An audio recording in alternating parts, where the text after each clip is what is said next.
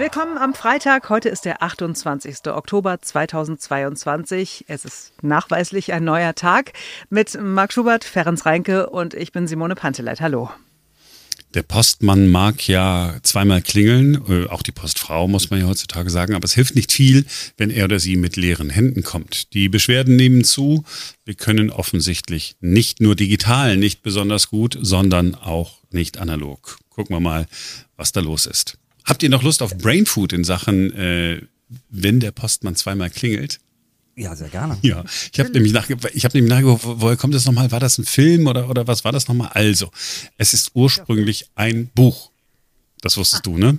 Simone? Äh, ne, naja, also ich, ich habe auch an einen Film gedacht, aber äh, da ja jedem Film ein Buch zugrunde liegt, ist es irgendwie naheliegend, dass es auch ein Buch dazu gibt.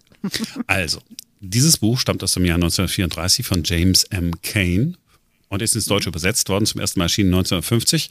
Der Titel damals, die Rechnung ohne den Wirt.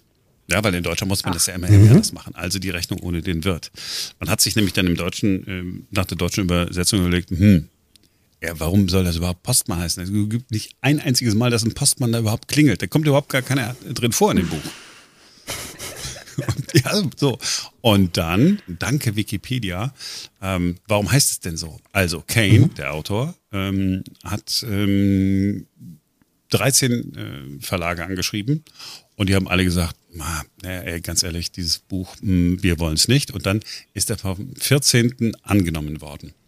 Und dann hat er mh, hm, sich überlegt, na, wie soll denn das eigentlich alles heißen? Der Verlag hat auch gefragt, ja, welchen, welchen Titel willst du denn jetzt machen? Und dann hat er äh, gesagt, okay, dann nehmen wir The Postman Always Rings Twice. Weil es nämlich eine doppelte Bedeutung äh, im Englischen gibt, wusste ich auch nicht. Aha. The Postman Always Rings Twice bedeutet der Postbote kommt, klingelt zweimal, sondern mhm. bedeutet auch, es gibt immer eine zweite Chance. Und das ah. hat er so gedacht, ah, ich habe jetzt eine zweite Chance bekommen, weil der Verlag Nummer 14 ja jetzt gesagt hat, jo, wir nehmen das. Ich verstehe. Man hat das also im Prinzip, man hat das richtig übersetzt später, aber eigentlich falsch.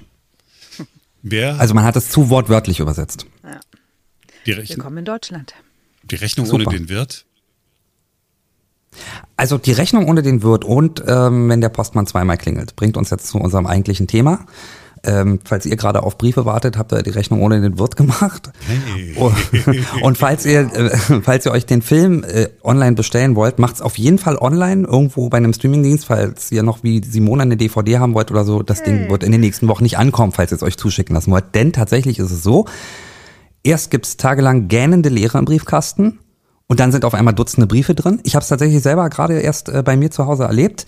Und es geht Tausenden ähm, ebenfalls so in Berlin, äh, aber auch äh, teilweise deutschlandweit. Allein hier in der Stadt sind zweieinhalbtausend Beschwerden bei der zuständigen Bundesnetzagentur eingegangen. Das sind tausend Beschwerden mehr als im Vorjahreszeitraum tatsächlich. Die Post, was sagt die? Die sagt, äh, ja, sind so viele Leute krank, deswegen kommt es zeitweise zu Ausfällen. Wobei zeitweise jetzt auch schon wochenlang ist. Mhm. Ein Problem wird es ja immer dann, wenn durch die verspätete Zustellung zum Beispiel eine Rechnung irgendwie äh, ja, nicht rechtzeitig bezahlt wird ne? oder Fristen nicht eingehalten werden können.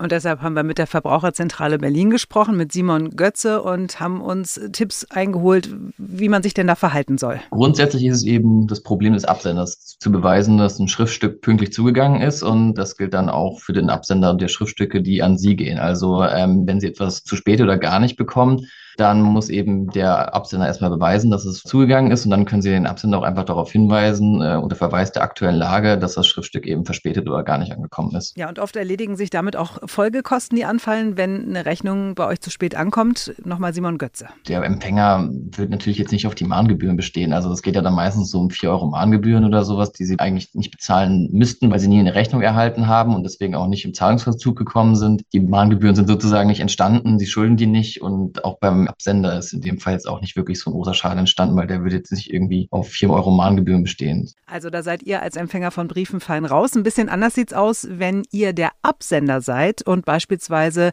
eine Vertragskündigung verschickt, die nie ankommt. Wenn dadurch ein Vertrag zum Beispiel für eine Wohnung oder für, keine Ahnung, Fitnessstudio oder so noch länger läuft und weitere Kosten anfallen, dann bleibt ihr darauf sitzen. Und deswegen sagt Simon Götze folgende klare Empfehlung. Ich würde empfehlen, solche Schreiben erstmal per Einwurf einschreiben zu verschicken. Dann erhält man von der Post eine Sendungsnummer und kann online verfolgen, ob der Brief angekommen ist oder nicht. Damit haben Sie erstmal Gewissheit, ob Sie das Schriftstück vielleicht nochmal neu verschicken müssen oder äh, ja, es eben angekommen ist. Also man kann jetzt schon im regelmäßigen Geschäftsverkehr davon ausgehen, dass wenn Sie wissen, dass es im Briefkasten gelandet ist, dann auch da angekommen ist. Ja, einschreiben ist ja schon mal der richtige Weg. Ne? Dann weiß man wenigstens, dass es äh, angekommen ist. Aber wenn man irgendwas verschickt, das irgendeinen Wert hat, immer als Paket verschicken mit so einer Tracking-Nummer, ne, die man auch bekommt, wenn man bei Amazon was bestellt, kann man ja auch selber ähm, als Kunde dann machen. Ähm, gar nicht erst einfach so ähm, in den Briefumschlag stecken. Selbst wenn es eigentlich in den Briefumschlag passen würde, lieber so ein Paket mit Tracking-Code. Ich habe nämlich schon schlechte Erfahrungen gemacht, mir hat jemand was bei Einschreiben geschickt, kam auch an, war allerdings geöffnet. Oh. Ja, und da beschwert man sich. Ja, da muss sich der Absender beschweren, hat sich dann beschwert und dann äh, ist äh, kein Fehlverhalten äh, irgendwie festzustellen äh, gewesen. Ähm, wir haben bei der Bundesnetzagentur nochmal nachgefragt, eine schriftliche Antwort bekommen. Ich, die ist sehr ausführlich geworden, ne, ja. wird bestätigt, oh ja, ähm, wir haben Beschwerden bekommen. Und dann hinten raus wird es dann so interessant, weil ich scroll mal weiter, so, so, so. Mhm. Interessant ist die rechtlichen Möglichkeiten der Bundesnetzagentur bei Qualitätsmängeln im Einzelfall für Abhilfe zu sorgen sind beschränkt. Es gibt kein gesetzliches Instrumentarium, mit dem ein Postunternehmen im Einzelfall und so weiter und so weiter. Ähm, man kann es auch einfacher sagen. Die haben uns geschrieben, tja, können wir auch nichts machen. Die haben uns geschrieben, wir sind ein zahnloser Tiger eigentlich. Ich frage mich, warum gibt man der Bundesnetzagentur überhaupt die Aufsicht über dieses Thema, wenn sie da gar kein Recht, wenn sie da gar keine Handhabe haben. Also es gibt ja andere Beispiele, da haben sie ja Handhabe. Also jetzt ganz neu Internetanschluss.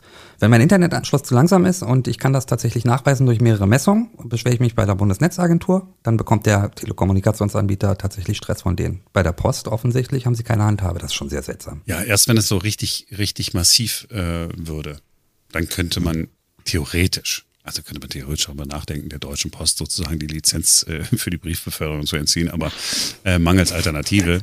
es gibt, ne, also äh, es gibt ja, gut, hier in Berlin gibt es auch PIN und da gibt es ein paar regionale Zusteller auch noch sonst in Deutschland. Aber ne, funktioniert ja auch nicht einfach so, denen dann zu sagen, okay, die Deutsche Post macht sich mehr, äh, könnt ihr übernehmen. Dann sage ich, auf gar keinen Fall. Niemals. Nie. Also das Einzige, was eigentlich am Ende hilft, ist zu versuchen, möglichst alles auf Online umzustellen. Also ich habe ganz viel auf Online umgestellt. Ich kriege wirklich nur noch ganz, ganz, ganz, ganz wenig. Ähm, von Versicherungen, die bestehen immer drauf, einem Briefe zu schicken. Banken natürlich ähm, schicken so bestimmte Sachen nur, nur per Post, aber ansonsten habe ich das wirklich extrem reduziert. Ich kriege alles digital. Mein Highlight war äh, in dieser Woche, was diese Woche oder letzte Woche, ich habe es vergessen. Ich habe einen Zugangscode beantragt bei sowas ähnlichem wie Stadtwerke oder so und nichts gehört, aber ich vermute ja äh, sowieso, dass jede Behörde äh, sehr, sehr langsam arbeitet und habe dann gedacht, das zieht sich hin. Und dann bekam ich eine E-Mail von einer Mitarbeiterin dieser Behörde, sehr geehrter Herr Schubert, wir haben folgende Adresse hier ähm, angegeben und der Brief ist zurückgekommen. Äh, Sie sind unbekannt verzogen. ich meine, muss ja irgendjemand muss doch dann sich die Mühe gemacht haben, das hatte man schon mal einen Brief in der Hand, der, der, dann wirklich bis zu meinem Briefkasten gekommen ist. Und hat dann irgendwie der Zusteller oder die Zustellerin, weiß gar nicht, was ist, ich sehe die Menschen irgendwie nie, äh, dann darauf geschrieben, ist unbekannt verzogen. Wohin? Und die Adresse ist richtig. Und ich wohne hier. Woraufhin sie gesagt hat, nicht etwa, okay, dann scanne ich Ihnen das mal ein und schicke. Nein, nein. Es wird es nochmal per Post geschickt. Ich lasse es jetzt zu meiner Mutter schicken. Weil von der weiß ich ebenfalls, dass sie nicht unbekannt verzogen ist. Sie ist gar nicht verzogen, auch nicht bekannt.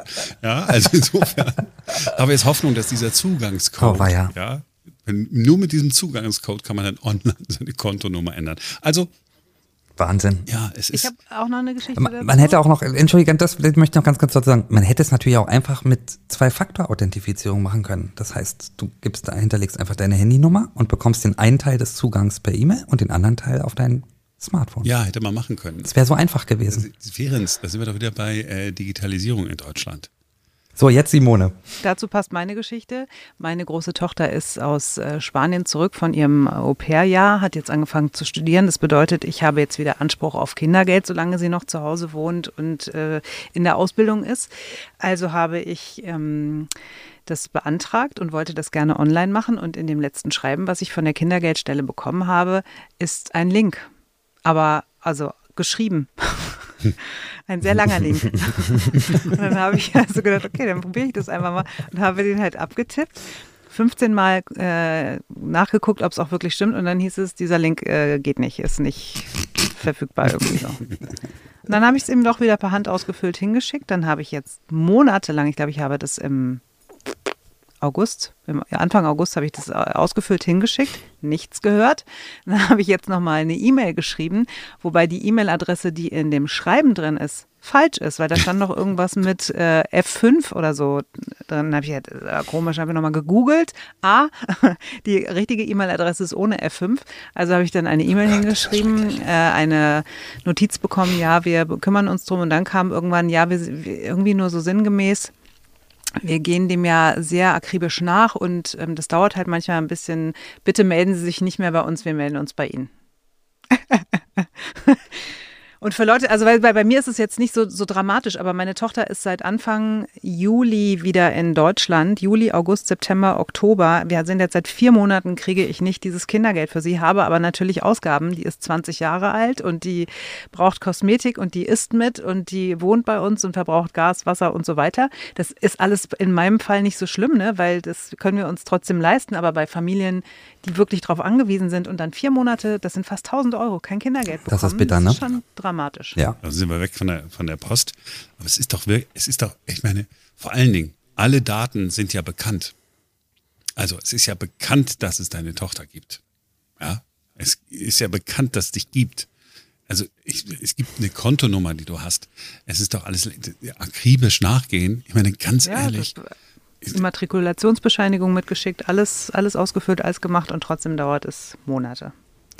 Deswegen, also Digitalisierung funktioniert nicht, Post funktioniert nicht, Bahn funktioniert nicht so. Ja, es ist einfach, eigentlich ist alles im Argen in Deutschland, oder? Ja, und das frustriert mich total. Das frustriert mich wirklich, weil ich sehe, dass andere Länder das machen. All diese Lösungen, die wir hier in Deutschland suchen, die haben andere Länder ja schon gefunden.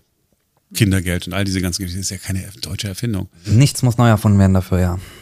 Warum sind wir nicht in der Lage, einfach Systeme von anderen zu kaufen? Also so wie wir auch sagen, ah, ich will Microsoft Word haben, nee, ich will Google Drive, ich will dies, das, jenes. Man bucht es, gibt es, fertig, funktioniert ab der ersten Sekunde. Nee, wir gehen dann immer hin und sagen, oh nee, wir haben hier ein regional ansässiges Unternehmen, ähm, das soll mal was entwickeln. Und dann entwickeln die was. Ähm, wir wissen, wie gut das alles so funktioniert und dann, dann passt das nicht. Und es wäre erstens günstiger und zweitens wäre es extrem schnell, einfach Sachen äh, zu übernehmen. Und da muss man die Gesetze anpassen und dann läuft das ganze Ding. Aber irgendwie kriegen wir das in Deutschland nicht hin.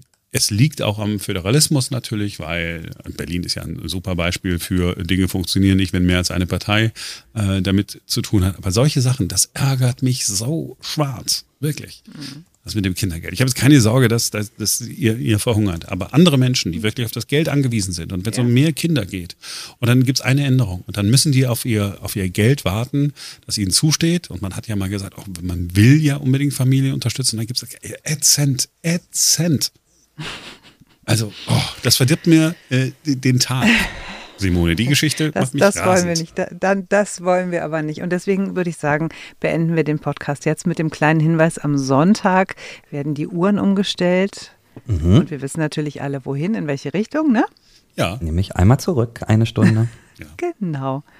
Ja, ich habe da tatsächlich diese blöde Eselsbrücke, die mir irgendjemand mal gesagt hat, so mit den äh, Gartenstühlen, die man im Sommer ja rausstellt und im Herbst Nach dann vorne. wieder zurück, genau, oder im Frühling rausstellt und im äh, Herbst wieder zurück. Also eine Stunde kriegen wir geschenkt sehr und gut. ich werde schlafen. Und weißt du was, das ist ja eine perfekte Klammer zum Thema, was wir gerade vorher hatten. Ich habe gar keine Eselsbrücke mehr. Meine Uhren sind einfach alle digital und stellen sich von alleine um. Ah. Gut, okay, du bist mir einfach auch da, auch da immer einen Schritt voraus, Ferenc. Und ich habe von Wettermann Kai Zorn noch etwas gelernt. Hier ist nochmal unnützes Wissen. Ja. Es gibt gar keine Winterzeit. Es ist nämlich gibt nur eine Normalzeit. die Normalzeit.